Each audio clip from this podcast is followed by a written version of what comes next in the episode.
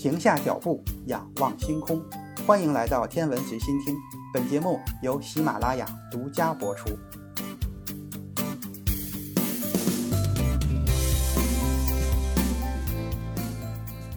二零二一年四月二十九日十一时二十二分，新一代长征五号 B 遥二运载火箭将中国迄今为止最大的航天器天和号空间站核心舱送入了预定轨道。长征五号 B 遥二火箭发射空间站核心舱，是长征五号 B 运载火箭的首次应用性发射，也是空间站建造的开局之战。这标志着中国开启了全新的空间站时代。自古以来，人类对太空就充满了幻想。在中国，嫦娥奔月、玉帝、王母、瑶池、天河这些神话中的人物和天上美丽的风景，时时刻刻吸引着我们。幻想着有朝一日能够飞上天去，过着神仙一样的日子。除了幻想，人类飞向太空、探索宇宙的脚步也从来没有停止过。其实，科学与幻想总是结伴而行的。自从牛顿发现了万有引力之后，就开始考虑：如果有一个物体飞行得足够快的话，就会像月球一样围绕着地球转动，成为地球的一颗卫星。这个速度界限就是第一宇宙速度。每秒钟七点九千米，或者说每小时两万八千四百四十千米，这个速度非常的快，差不多是我们高铁速度的一百多倍，或者说是普通民航飞机的二十多倍。这是最早的人造地球卫星的概念设计，在牛顿那个时代达到这个速度是不可能的，牛顿也没有给出方案，这也给后来人留下了充分的想象空间。法国科幻作家儒勒·凡尔纳在小说《从地球到月球》中曾经幻想过用一门巨型的大炮把人像炮弹一样打到月球上去。实际上，如果利用火药在很短的时间内把炮弹加速到每秒钟接近十千米的速度，所需要的力量超过了任何动物身体所能承受的极限。这种方式很不现实。在美国，科幻作家希尔也写过一部科幻小说。里边也提到了人造飞行器，名字叫做砖块月亮。这个砖块月亮搭载着几个人，从地球发射上天，并且在太空中生活了一段时间。这也许是最早关于空间站的设想。那是一八六九年的时候，在那个时候，距离人类进入太空时代还有一百多年。这一年，太空之父俄国人齐奥尔科夫斯基才刚刚十二岁。那至于怎么把人送上太空，在一九零三年。齐奥尔科夫斯基发表了一篇论文，题目是“利用反应机器来进行太空旅行”。在随后的一系列的论文中，齐奥尔科夫斯基详细地论述了利用火箭飞向太空的原理，其中最著名的就是齐奥尔科夫斯基公式。这个公式算出了为了获得一定的速度增量，火箭需要消耗多少燃料。在当时，造出一枚真正的火箭是绝对不可能的。火箭的出现还要经过几代科学家的努力才行。火箭是造不出来，但是可以想象一下，齐奥尔科夫斯基在一部科幻小说中对这个问题进行了科学的想象。小说中的很多解决方法到现在看来也是非常有用的。这部小说名字叫《在地球之外》，里边的情节还有一点像穿越小说。小说设定了一个很有趣的场景，就是在2017年。七位科学家和一些技术工人一起生活在喜马拉雅山的一个城堡之中。下边来说一说生活在城堡中的人都包括谁。他们有英国人牛顿、意大利人伽利略、法国人拉普拉斯、美国人富兰克林、德国人赫姆霍兹、瑞典人诺登舍德和俄国人伊万诺夫。这个团队中，除了俄国人伊万诺夫和被称为工程师的诺登舍德，其他。都是当时已经知道的科学家的最强阵容，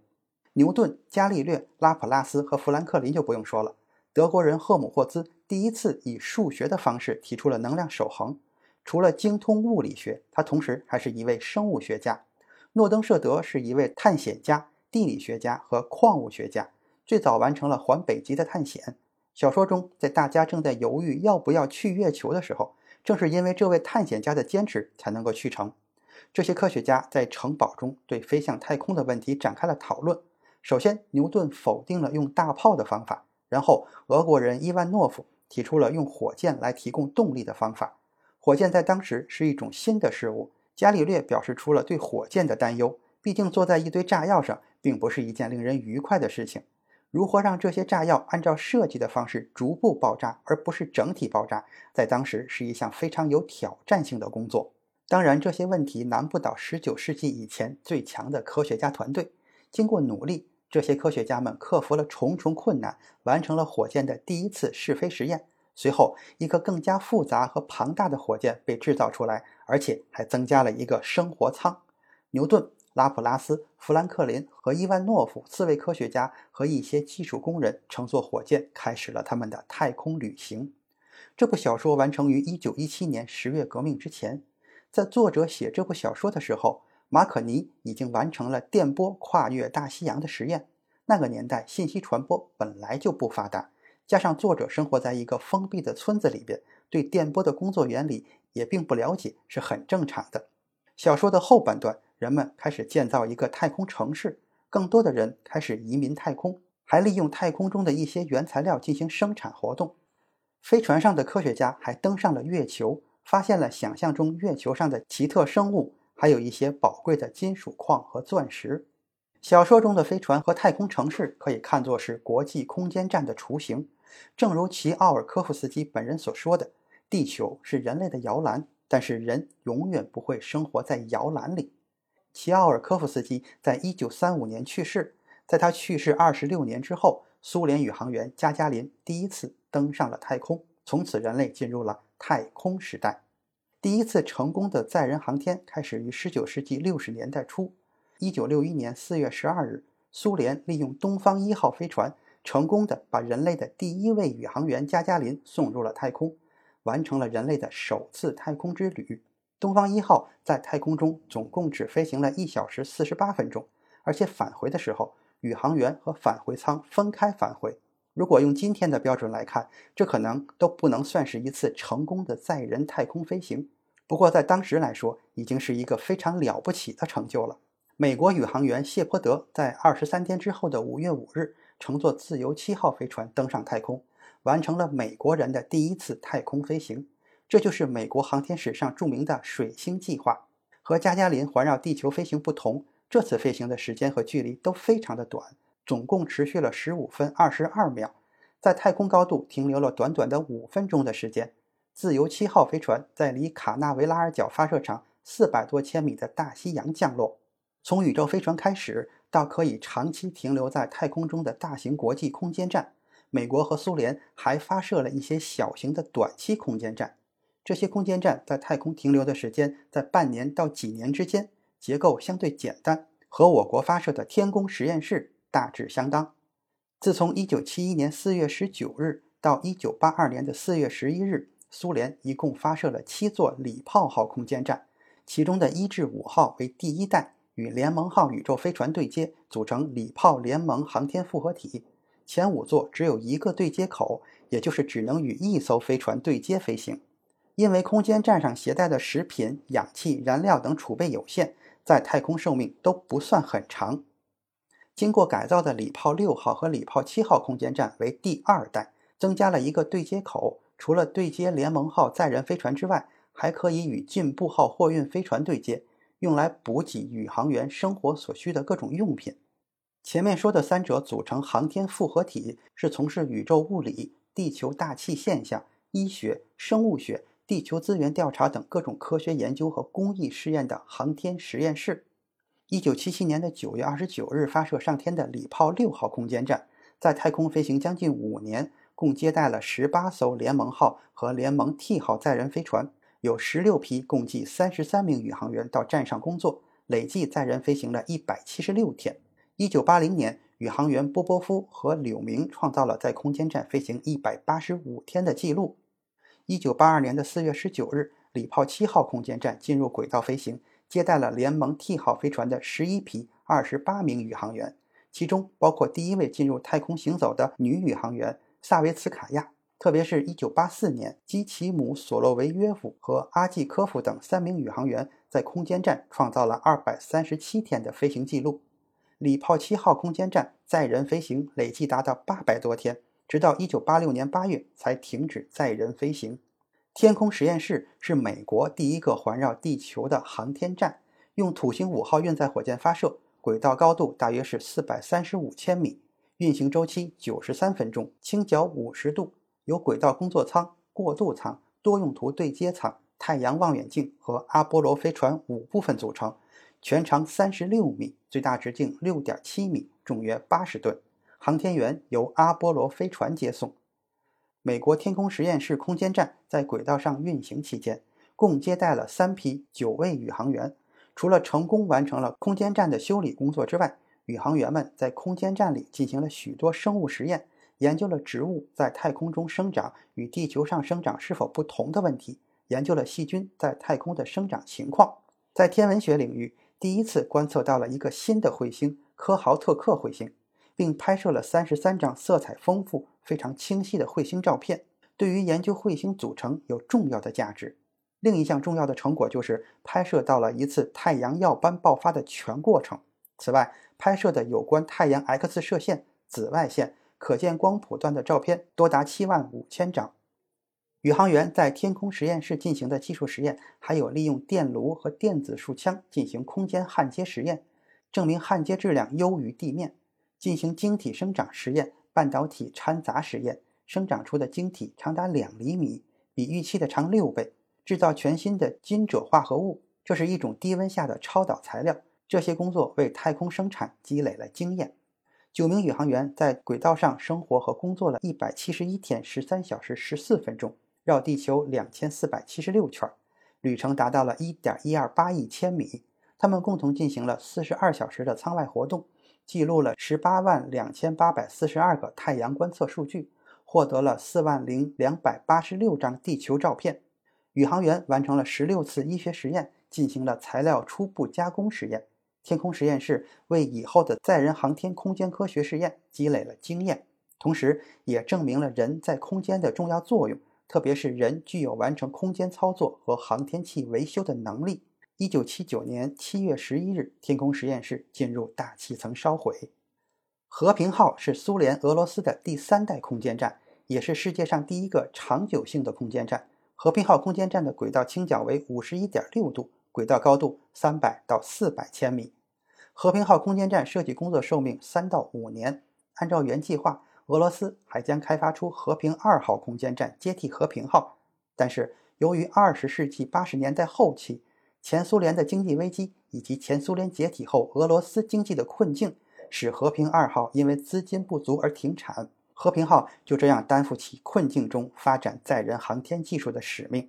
由于超期服役，和平号的故障也就越来越多。根据统计，十五年来，和平号上共发生了将近两千处故障，其中近一百次故障一直没有能够解决。空间站的中央计算机已经老化到了必须完全更换的地步。空间站的温度调节系统也经常出现故障，太空舱的局部温度有的时候可以高达五十三摄氏度。和平号上的蓄电池曾经两次异常放电，导致和平号与地面短暂失去联系，以及空间站局部停电。一九九七年六月，还曾经发生货运飞船撞穿和平号光谱舱事故。十五年的宇宙陨石微粒撞击和空间站内部的化学物品的腐蚀，已经使和平号百分之七十的外体遭到腐蚀。维修和平号耗资巨大，每年需要投入二点五亿美元。俄罗斯政府对此已经没有能力，外国航天部门对合作也没有什么反应。所以，俄罗斯航天业的著名科学家和有关部门一致赞成坠毁和平号。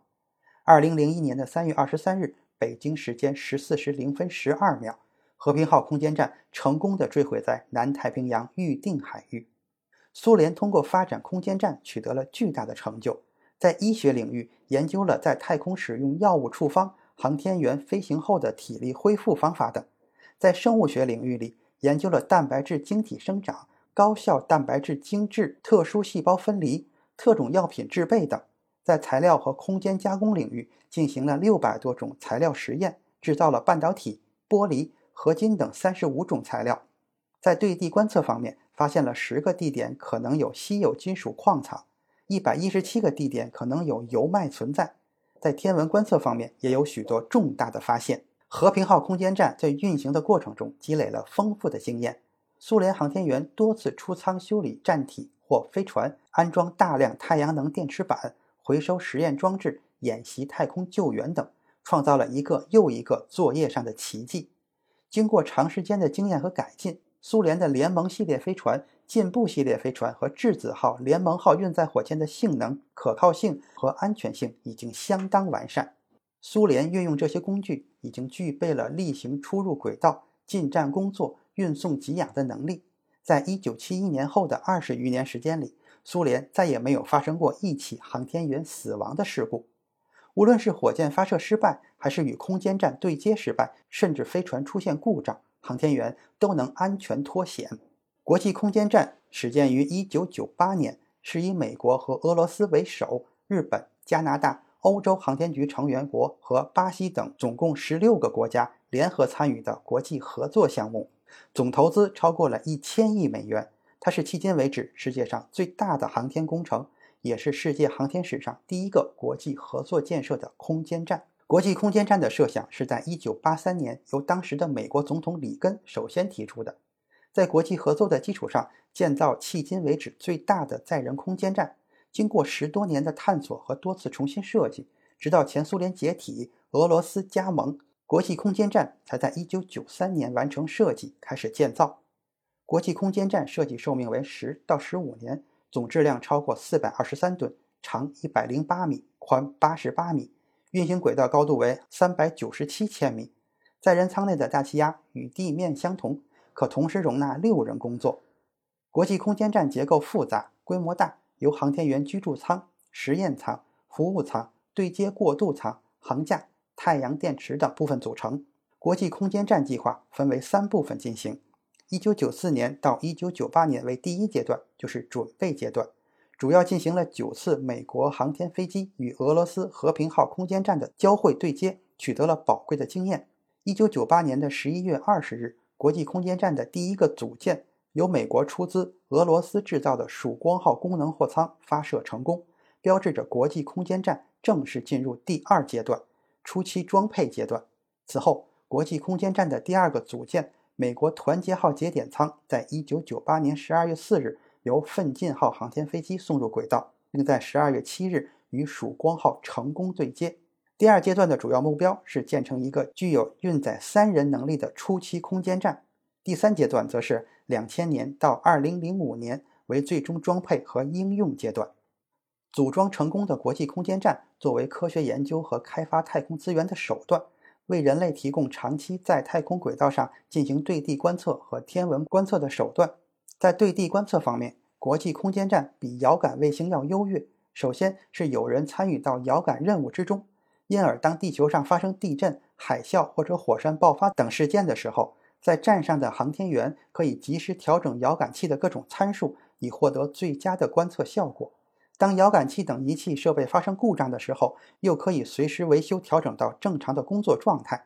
它还可以通过航天飞机或飞船更换遥感仪器设备，使新技术及时得到应用而又节省经费。用它对地球大气质量进行监测，可长期预报气候变化，在陆地资源开发、海洋资源利用等方面。也都会从中受益。国际空间站在天文观测上要比其他航天器优越得多，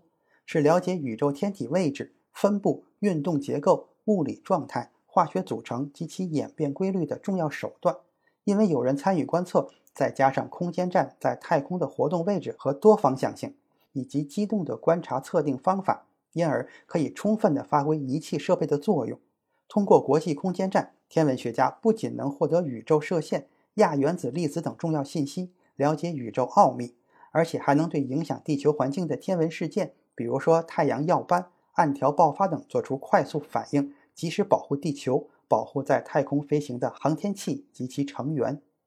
国际空间站上的生命科学研究可以分为人体生命与重力生命学两方面。人体生命科学的研究成果直接促进航天医学的发展，比如说。通过多种参数来判断重力对航天员身体的影响，可以提高对人的大脑、神经、骨骼及肌肉等方面的研究水平。重力生物学和材料科学的研究与应用有广阔的前景，而国际空间站的微重力条件要比和平号空间站和航天飞机优越得多，特别是在材料发展上，可能起到一次革命性的进展。仅就太空微重力这一特殊因素来说，国际空间站能给研究生命科学、生物技术、航天医学、材料科学、流体物理、燃烧科学等提供比地球上好得多，甚至在地球上无法提供的优越条件，直接促进这些科学的进步。中国的空间站计划从九十年代初开始规划，选择了从飞船到太空实验室，然后到空间站的发展道路。这个项目从一九九二年一月开始，所以有个代号叫做“九二一工程”。到目前为止，我国已经顺利完成了从载人飞船到太空实验室的计划，正在进行空间站的建设。根据载人航天工程第二步任务的规划，中国将在二零一零年到二零一五年间发射天宫一号目标飞行器和天宫二号、天宫三号两个空间实验室，将分别发射两艘无人飞船神舟八号、神舟九号进行无人交会对接试验，发射五艘载人飞船。进行载人对接试验和载人驻留试验。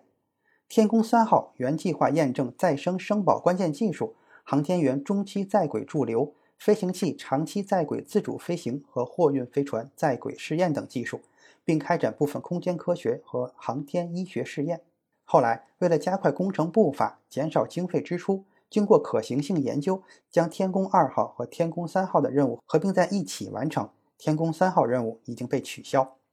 从神舟八号开始就开始实验空中对接的技术。为了稳妥起见，神舟八号没有载人，只搭载了一个模拟人，并在2011年的11月1日发射升空。太空实验室天宫一号在2011年的9月29日发射。到神舟八号发射的时候，已经在太空中飞行了一个多月。11月3日凌晨，神舟八号顺利的与天宫一号对接。2012年。神舟九号搭载着宇航员与天宫一号成功对接。天宫一号是中国空间站的起点，它的正常运行，并且和神舟八号、神舟九号的成功对接，标志着我国已经拥有了建立初步空间站的能力。在完成天宫一号技术实验之后，随后的天宫二号开展了一系列的科学实验，比如空间科学实验、空间应用实验以及航天医学实验等等。相比天宫一号，天宫二号对饮食居住环境进行了改善，比如天宫二号的食品多种多样，比传统的太空食品在味道方面有了很大的提高。另外，宇航员还可以收看地面的电视节目，能够经常和地面进行通话。为了保证宇航员在失重状态下的身体状况，天宫二号内还配置了力量训练设备等等。二零一七年四月，我国又成功的试验了天舟一号货运飞船。并且进行了天宫二号的推进剂补给。空间站在轨飞行中会受到空气的阻力，使飞行的轨道降低，因此需要消耗燃料来保持高度。太空加油对于一个长期工作的太空站来说是一项必不可少的步骤。另外，天舟一号还成功的突破了自主快速交会对接，为我国空间站的研制建设和运营管理积累了重要的经验。我国的空间站命名为天宫。空间站的初步规模是由一个核心舱、两个实验舱以及一个光学舱组成，后续还可以增加扩展舱段。核心舱命名为天河，两个实验舱分别命名为问天和梦天。根据计划，天河号核心舱将在2021年上半年发射，2022年发射两个实验舱问天以及梦天，然后三个舱段将进行组合，形成一个 T 字形结构。天宫空间站组成完毕。二零二三年正式运行，在轨寿命十五年以上，可以支持大量的科学实验与研究。天宫空间站质量将达到一百吨，空间约为一百一十立方米，可以变轨，可以提供三人长期在空间站中驻留，并可以提供六人短期在空间站中驻留十天左右。而已经发射的天河核心舱，它的全长十六点六米，重二十二吨，直径四点二米，空间五十立方米。从这个舱段来看，要比国际空间站任何一个舱段都要大。天河号核心舱由生活控制舱、资源舱、节点舱三部分组成，将在太空为航天员和科学家提供居住和科研环境，支持长期驻留，可以对接货运与载人飞船。天河号核心舱还配备了一个强大的机械手臂，两个手臂一大一小，可以在太空中抓取物体。大的机械手臂可以抓取重二十五吨的物体，机械手臂可以方便设备的对接、安装、变轨、分离等操作。此外，天宫空间站在应用上也比较灵活，装载了大型巡天望远镜的光学舱将与空间站共轨飞行。这是一个重十几吨的大型巡天望远镜，在很多性能指标上都超过了哈勃太空望远镜。它具有与哈勃望远镜分辨率相当的观察能力，以及市场大二百多倍的巡天观测能力。共轨飞行的好处是，光学舱可以随时停靠空间站进行检修维护以及补充燃料。空间站是要驻留航天员进行科学实验的，那就不可避免的会遇到各种已知和未知的风险。载人航天的首要任务就是保证航天员的生命安全。自2021年开始至2023年，在天宫空间站任务的框架下，神舟载人飞船将执行七次发射任务，每年两到三次发射，意味着空间站从在轨建造开始就确立了常态化、连续有人值守的目标。时至今日，全球已经发射了十座空间站。从总体结构上讲，这些空间站可以分成两种。第一种是单舱式空间站，已经发射的苏联礼炮一号到礼炮七号和美国天空实验室都是单舱式的空间站。这种只有一个舱段的空间站，运用运载火箭一次就能送入太空。它的优点是所用硬件少、成本低和技术简单，不需要航天员出舱等等。因而，早期的空间站都采用这种设计。它的缺点就是容积小、太死板和工作效率低，因而影响了许多科学实验活动的进行，并且很难长期的载人航天。第二种空间站就是多舱式的空间站。目前已经发射的多舱式空间站有苏联、俄罗斯的和平号以及十六国联合研制的国际空间站。这种空间站是由陆续发射的多个舱段在轨道上组装而成的。它的特点是航天员的生活和工作空间大，灵活性强，运行时间长。缺点就是技术复杂，投资和风险都比较大。这两种空间站还可以细分成四代：苏联的礼炮一号到礼炮五号和美国的天空实验室是第一代空间站；苏联的礼炮六号、礼炮七号为第二代；苏联俄罗斯的和平号为第三代；国际空间站则为第四代。第一代空间站也叫做试验性空间站。其主要特征是站上均有一个对接口，而且只能接纳一艘客货两用飞船，运送往返人员和少量的物品。它的科研仪器和主要物品均是发射前就要装入空间站的，无法及时补给，这就限制了载人航天的时间和空间站的在轨运行寿命。不过，这一代空间站解决了许多载人航天相关的重大科技问题，比如证实了在太空也和地面一样。有必要把卧室、工作空间等按照各自的特点分别建造，以免相互约束和影响。人在太空上待上若干天，可以轮换航天员的办法，使空间站的利用率大为提高。第二代空间站也叫实用型空间站，它们分别在1977年9月29日、1982年4月19日入轨。它的主要特点是均有两个对接口，既可以同时对接两艘，就是可以同时接纳两艘飞船。这样就能把载人与运货分开，从而大大延长了空间站寿命和航天员的在轨时间。第三代空间站也叫长久性空间站，和平号空间站采用积木式结构，在一九八六年的二月二十日开始在太空建造。它最大的特点是率先升空的核心舱，不仅能用于航天员的生活居住，控制整个空间站的正常运行，还有六个对接口。它像搭积木一样。先后对接了五个专用实验舱及联盟载人飞船、进步货运飞船，形成了庞大的空间复合体。第四代空间站也叫做永久性空间站，它采用航架挂舱式结构，就是以上百米的组装式航架为基础结构，然后将多个舱段和设备安装在航架上。它的特点是集中供电、灵活性强、工作效率高、使用维修方便。缺点就是费用大、技术复杂。国际空间站是世界第一座永久性的空间站，它包括十三个增压舱，其中六个用于科学实验，三个供航天员居住，一个为多功能货舱，三个为对接用的节点舱，容积大约是一千立方米，质量四百多吨。载人航天是一项高投入、高风险、高技术的系统工程，至今只有俄罗斯、美国和中国三个国家独立掌握了载人航天技术。我国在一九九二年就制定了宏伟的载人航天三步走的发展战略，至今我国已经完成了前两步的任务。就是成功研制和发射了六艘神舟载人飞船、两艘天宫空间实验室和一艘天舟货运飞船，掌握了太空行走、交会对接、在轨加注和中期驻留等载人航天的关键技术，已经把十一位航天员送上了太空。这些都为完成第三步任务——建造空间站奠定了坚实的基础。今天，天和号核心舱已经发射成功，在国际空间站即将面临退役的背景之下，中国依靠自身的力量，将长达十六点六米、最大直径四点二米、重达二十二点五吨的空间站核心舱送入太空。我们即将建成属于自己的空间站，这意味着我国航天正式迈入空间站的时代。中国人探索宇宙的步伐又将向前推进一大步。今天的天文随心听就是这些，咱们下次再见。